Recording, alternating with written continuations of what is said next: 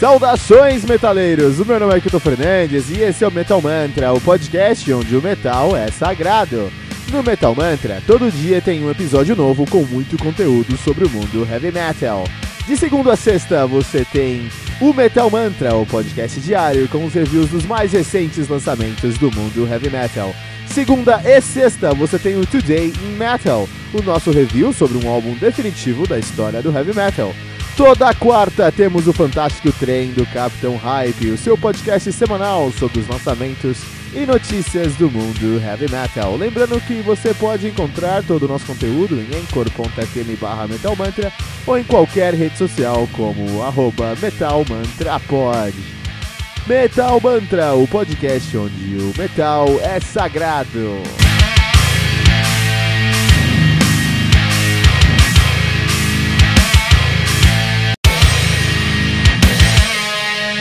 Peraí, rapidinho. Você ainda não baixou o aplicativo do Anchor FM no seu smartphone?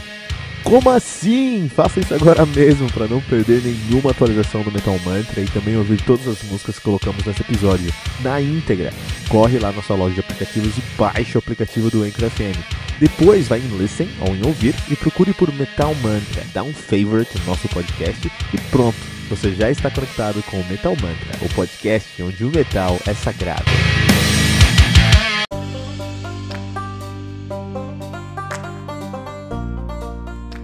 The Atlantic do Evergrey, álbum lançado no dia 25 de janeiro de 2019 pela AFM Records. Álbum que conta aí com 10 excelentíssimas músicas, totalizando 53 minutos de play. O Evergrey, que é uma das maiores bandas do prog metal sueco, do power sueco. Eles são de Gotemburgo, lá na Suécia, estão ativos desde de 95, né? A discografia, os caras vão ter discografia muito consistente eu vou tomar um, um, um, Vou pedir desculpa aqui, pedir licença, pra gente já começar o review falando da discografia deles, porque vai ser muito relevante o review de hoje. Entender a discografia Evergrey. Antes de qualquer coisa, é uma das bandas que você deve conhecer a discografia. Uh, eles não são One Hit Wonder, muito pelo contrário, eles são 800 Hit Wonders. É, Evergrey, assim, é uma banda que eu posso praticamente pegar tudo que eles têm, colocar no shuffle e ouvir o dia inteiro. Evergrey é uma das bandas prediletas. Provavelmente a minha banda predileta é o Evergrey, cara. E que felicidade fazer essa resenha aqui, né? Um, os caras que começaram em 98 com seu debut, o The Dark Discovery. E esse é um ótimo nome para você entender Evergrey, um ótimo título para você entender Evergrey, porque eles são foram uma descoberta, uma banda que chegou assim do nada, ninguém viu chegando, os caras não, veio de, não vieram de outros trabalhos anteriores, com um incrível talento, um talento incrível lá com eles, e muito, muito carregado de peso e melancolia e tristeza, e essa temática mais dark mesmo, até mais gótica aí, né? Uh, muito por causa da emoção que o Tom England consegue colocar nas suas letras, e as letras são nada alegres e nada para cima, né? Eles continuaram em 99, no ano seguinte, presta atenção, com Solitude, Dominance, Tragedy, que nome forte, né? Solitude, Dominance, Tragedy, um incrível álbum aqui. Em 2001 eles já lançaram um álbum temático, um álbum que fala sobre uma uma é, abdução alienígena, o In Search of Truth, e é até o momento um dos melhores álbuns do uh, Evergrey. Tem coisas como Master Plan, tem coisas como. Uh, uh, tem coisas como Master Plan, Rulers of Mind, Watching Skies, The Encounter, Mark of the Triangle, Dark Waters is Misled. Eu vou falar pra você que esse é um dos álbuns mais incríveis que eu já ouvi na minha vida. É um álbum que fala sobre abdução. Eu, não, eu tenho muito medo de ET, né? Mas esse álbum aqui é incrivelmente impressionante.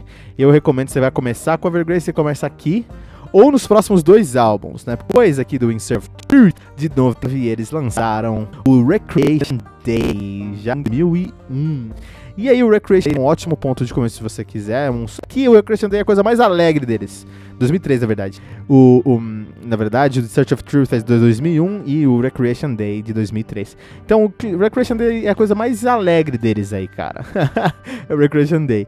E o próximo álbum também que eu recomendo, se você, esses três álbuns, se você quiser conhecer a Evergrey, você começa aqui, ó.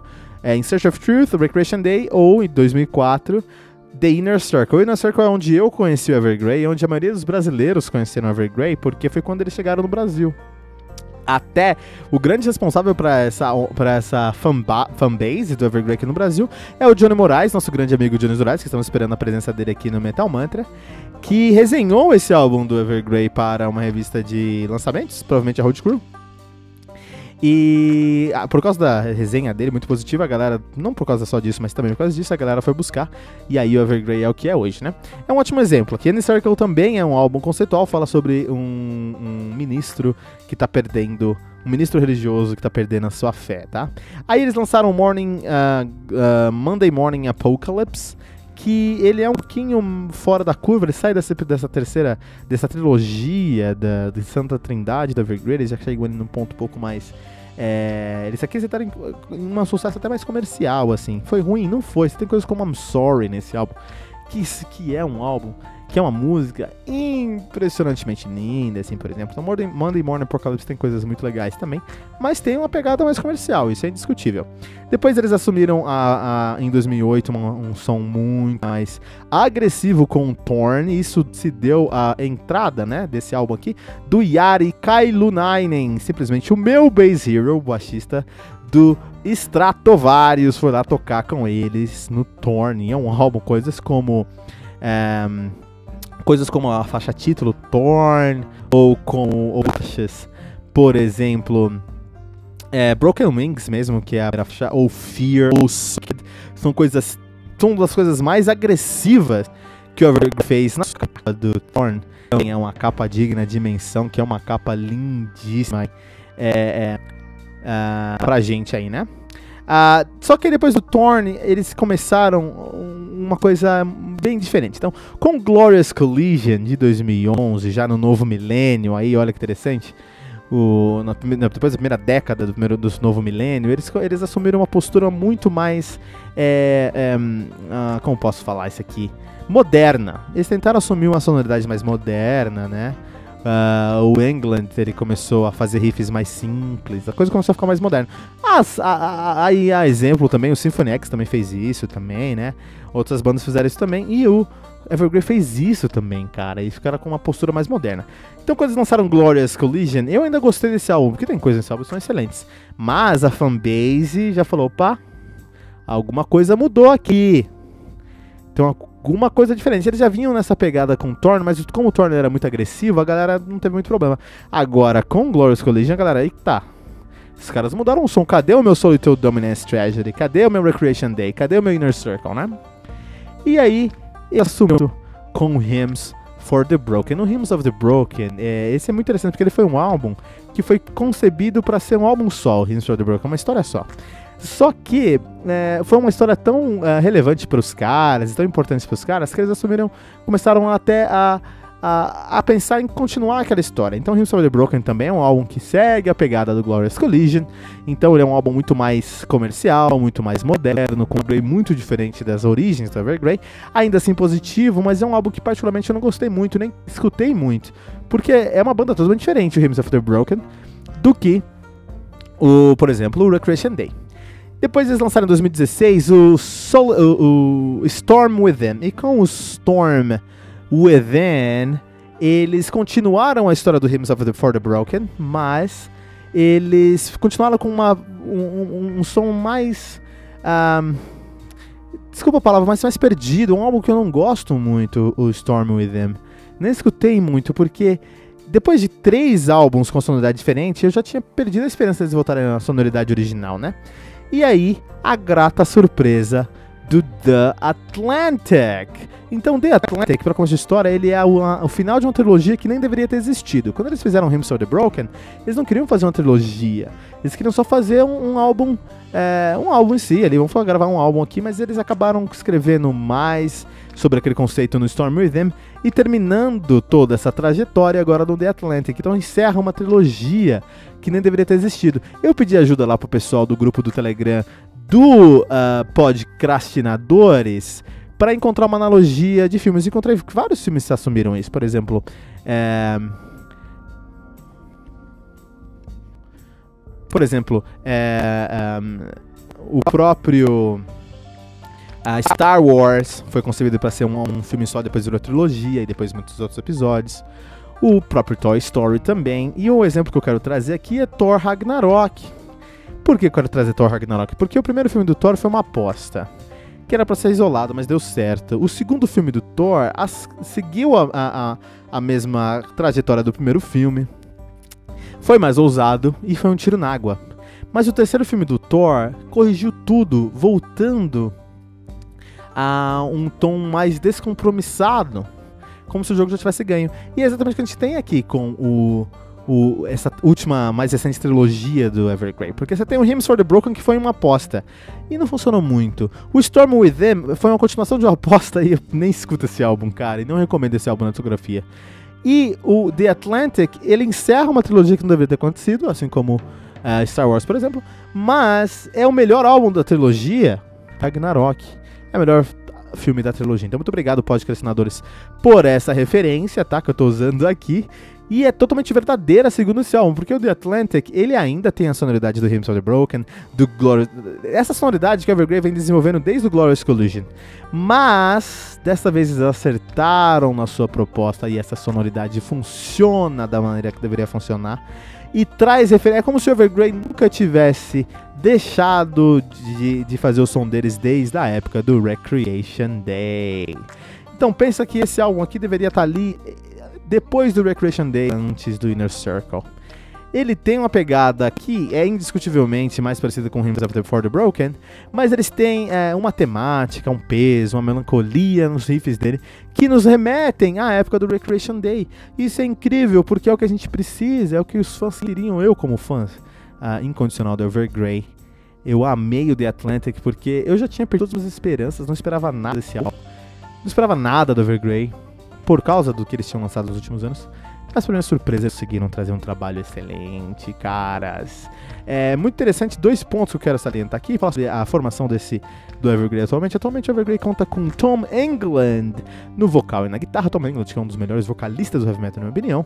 E ele também que é poliglota, né? Ele fala tipo oito idiomas, cara, né? Então, até português ele fala. Henrik Den Haig também, como guitarrista. Uh, Richard Zender no teclado, Jonas Ekdahl na bateria e Johan Niemann no baixo. Então, tirando o baixista, essa aqui é a formação que gravou o ao vivo dos caras, né? A Night at, a Night at Opera, Nightmare at Opera, né? Não, a Night to Remember, a Night to Remember, assim. E esse deve ver o vídeo dos caras, tem uma sonoridade muito particular para quem é fã do Evergrey. Então, assim, se você gosta daquela sonoridade, você realmente gosta de Evergrey. E quem trouxe essa sonoridade foi essa formação aqui. E eles conseguiram novamente trazer isso de uma maneira bem honesta, da maneira que deveria acontecer. Isso é muito positivo. Segundo ponto que quero salientar aqui é que numa entrevista do Tom England, ele falou que esse álbum se sente muito mais maduro musicalmente falando, porque na vida dele ele se sente muito mais maduro também. Ele que acabou de se divorciar da Karina England, que canta em vários lugares, várias, desculpa, várias Teve várias participações da Evergrey, no Storm Within mesmo, no, no Hymns for the Broken. Em vários lugares ele já, ele já, ele já cantou com ela, já cantou com, com o Tom Hanks, canta muito bem. E eles se separaram, mas ele mesmo fala que, olha, a gente se separou, o termo que ele usa é, ó, uh, we have divorced, but we are in a good place.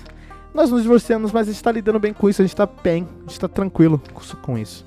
Isso traz uma maturidade pra vida, e ele disse que isso refletiu no som dele, trazendo uma maturidade pro som deles. E eu posso falar que isso é muito verdade. Porque eu senti o Evergrey meio perdido lá no Storm Within, no Hymns for the Broken, mas eu sinto eles tão centrados agora no The Atlantic, the Atlantic que é impressionante. Então, realmente, eu acho que eles atingiram uma maturidade musical que eu nunca tinha visto com o Evergrey, retornando às suas raízes, mas progredindo o som para um próximo momento. Esse álbum aqui é como se o Recreation, é como se estivesse após o Recreation Day. Quem conhece, quem gosta de Evergrey sabe que isso é muito relevante e é o melhor elogio que eu podia trazer para esse álbum. Não tinha como dar outra nota. Desculpe-me o fanboísmo, mas pode conferir por si mesmo esse álbum aqui.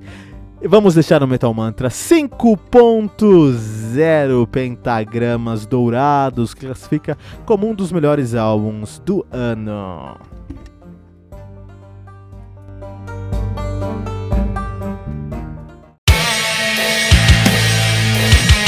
Pera aí, rapidinho. Você ainda não baixou o aplicativo do Anchor FM no seu smartphone? Como assim? Faça isso agora mesmo para não perder nenhuma atualização do Metal Mantra e também ouvir todas as músicas que colocamos nesse episódio na íntegra. Corre lá na sua loja de aplicativos e baixe o aplicativo do Anchor FM.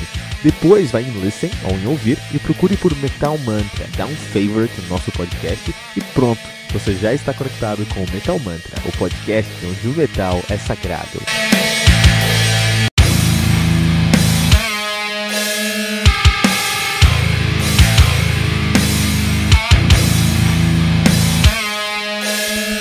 E ficamos por aqui com o nosso episódio de hoje do Metal Mantra, o podcast onde o metal é sagrado. Lembrando que você pode encontrar todo o nosso conteúdo no anchor.fm barra metal sagrado ou em qualquer rede social como arroba metalmantrapod. E não deixe de compartilhar esse episódio usando a hashtag, hashtag metalmantra.